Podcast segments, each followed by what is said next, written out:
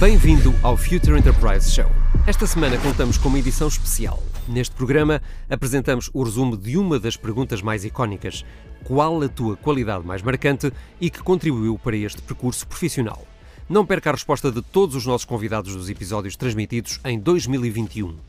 O Future Enterprise Show é oferecido pela IDC Portugal e Nova IMS em parceria com a Nexcellence. Bem-vindos a mais um episódio do Future Enterprise Show uma iniciativa da IDC em parceria com a Nova IMS, com o apoio da Nexcellence, um programa que pretende discutir os principais temas relacionados com o futuro das organizações numa economia cada vez mais digital.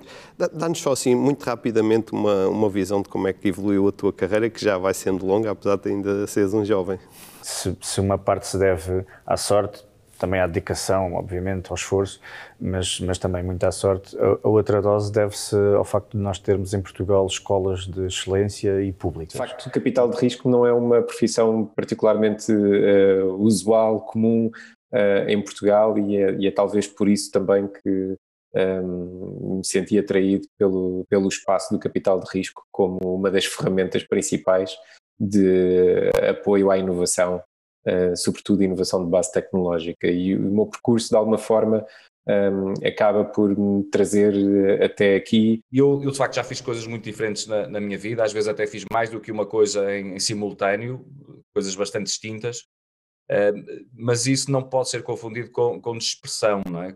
E, portanto, eu, eu sou bastante, acho que sou bastante seletivo eh, na escolha dos, dos objetivos que quero atingir. Tenho, a minha formação de base é de Direito, eh, fui advogado durante algum tempo, mas rapidamente transitei para outras funções, fui consultor na área sobretudo jurídica e depois gradualmente aproximando-me da área mais de responsabilidade na área pública e sobretudo também ligada à área das tecnologias, com a noção de que eh, a tecnologia e a digitalização são instrumentos relevantíssimos para fazer qualquer espécie de reforma em qualquer setor eh, uma vez que quando se tem normalmente constrangimentos fortes financeiros e constrangimentos de contratação de pessoas, a melhor forma de induzir alguma ganho de eficiência é de facto introduzindo incorporando inovação e tecnologia. O BP é o meu primeiro emprego um, e, portanto, é uma coisa hoje em dia rara, não é? Conseguir ter uh, um, um, um, arco de visão uh, que permite compreender a organização, uh, quer com os olhos postos no cliente, quer depois com os olhos postos dentro para aquilo que, é,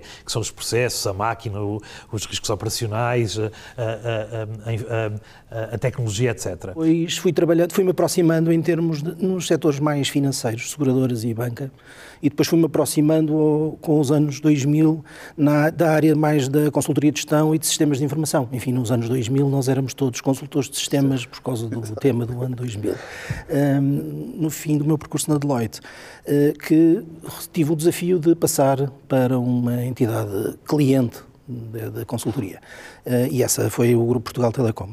E os desafios aí foram interessantíssimos. Acho que a carreira profissional deve ser como o ciclo de vida dos produtos tem uma ascensão, tem uma maturidade e a gente deve se mexer antes de chegar ao declínio. A perseverança e a combatividade, que tem outro nome eh, quando nós somos jovens, não é?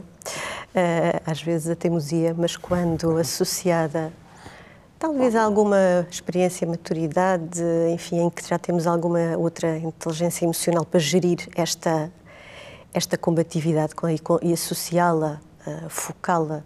A evolução da carreira tem vindo muito devido a, a, a, gostar de desafiar o status quo das empresas e, portanto, as coisas foram.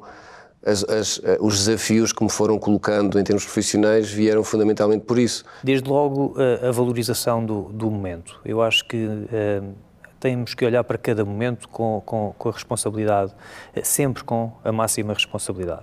E sempre com a máxima responsabilidade, independentemente daquilo que é o momento. So taking over responsibility and driving, driving activities actively forward. This is, this is important. These are, I guess, my, my strong points. Eu, eu, diria que uma das características que considero que é mais importante é, é de facto o acreditar e, e, e, aliado a uma ambição. Acreditamos que é possível uhum. fazer mais, atingir melhores, eu diria que é quase uma insatisfação permanente um, e em que os sucessos, uh, pelo menos eu olho para os sucessos com rapidamente, correu como era esperado feito, vamos para o próximo.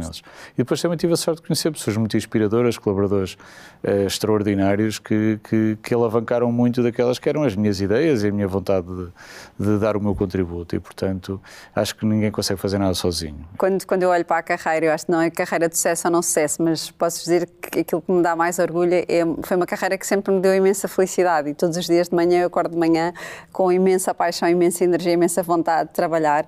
E, e acho que isso é, é um é uma sorte quando se consegue olhar para trás e pensar que, que todas as, as, as, empresas por onde passámos nos disseram muito e, e, são empresas das quais me orgulho, orgulho muito. Eu gosto de fazer crescer operações, tenho esse gosto, aprendi.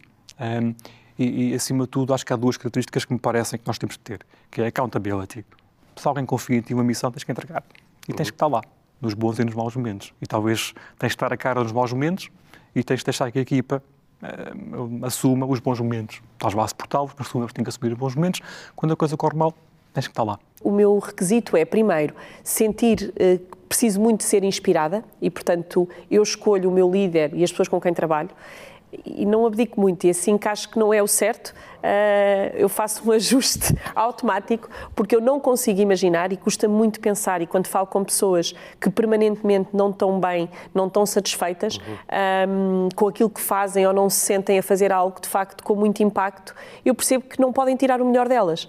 E depois faço isto com as pessoas com quem trabalho. Então, a motivação, a resiliência, a persistência de vencer algumas uh, situações, inclusive é o, o, se calhar tornarmos interessante aquilo que pode ser menos interessante, porque há uhum. sempre um ângulo em que conseguimos. Uh, em que conseguimos uh, transformar um bocadinho o que temos à frente. Mais vale reconhecermos que há, no mínimo, desafios diferentes. Diferente, é Acho que vale a pena chamá-los de desafios, porque isso nos deve convocar para pensar neles, para não os meter debaixo do tapete, para, para os abordar, para os pensar. E eu digo muitas vezes que há coisas que continuam a precisar de ser pensadas, porque se as deixarmos simplesmente como estão, dificilmente vão evoluir. E coisas tão simples como a maneira como nós gerimos carreiras nas empresas, a maneira como nós estruturamos as evoluções das pessoas em fases, por exemplo, a fase de se ter filhos, a fase de, de se estabelecerem relações mais estáveis, etc. Se isso não for gerido ativamente, vai ser difícil. O, o, o tema de criar um novo objetivo, juntar uma equipa atrás desse objetivo,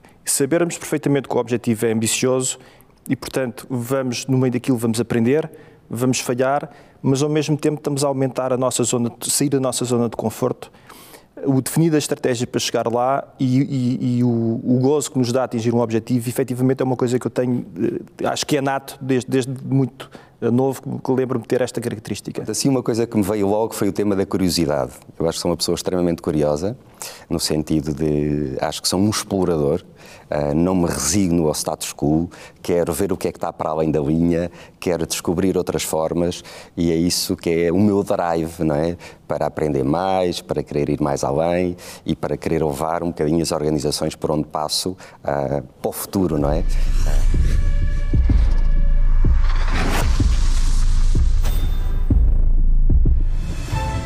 Nexcellence by Glint, uma parceria para criar o futuro digital, com respostas baseadas em experiência, com dimensão e ambição, com uma visão global e talento nas competências mais inovadoras. Nexcellence, powered by Glint. Knowledge to empower.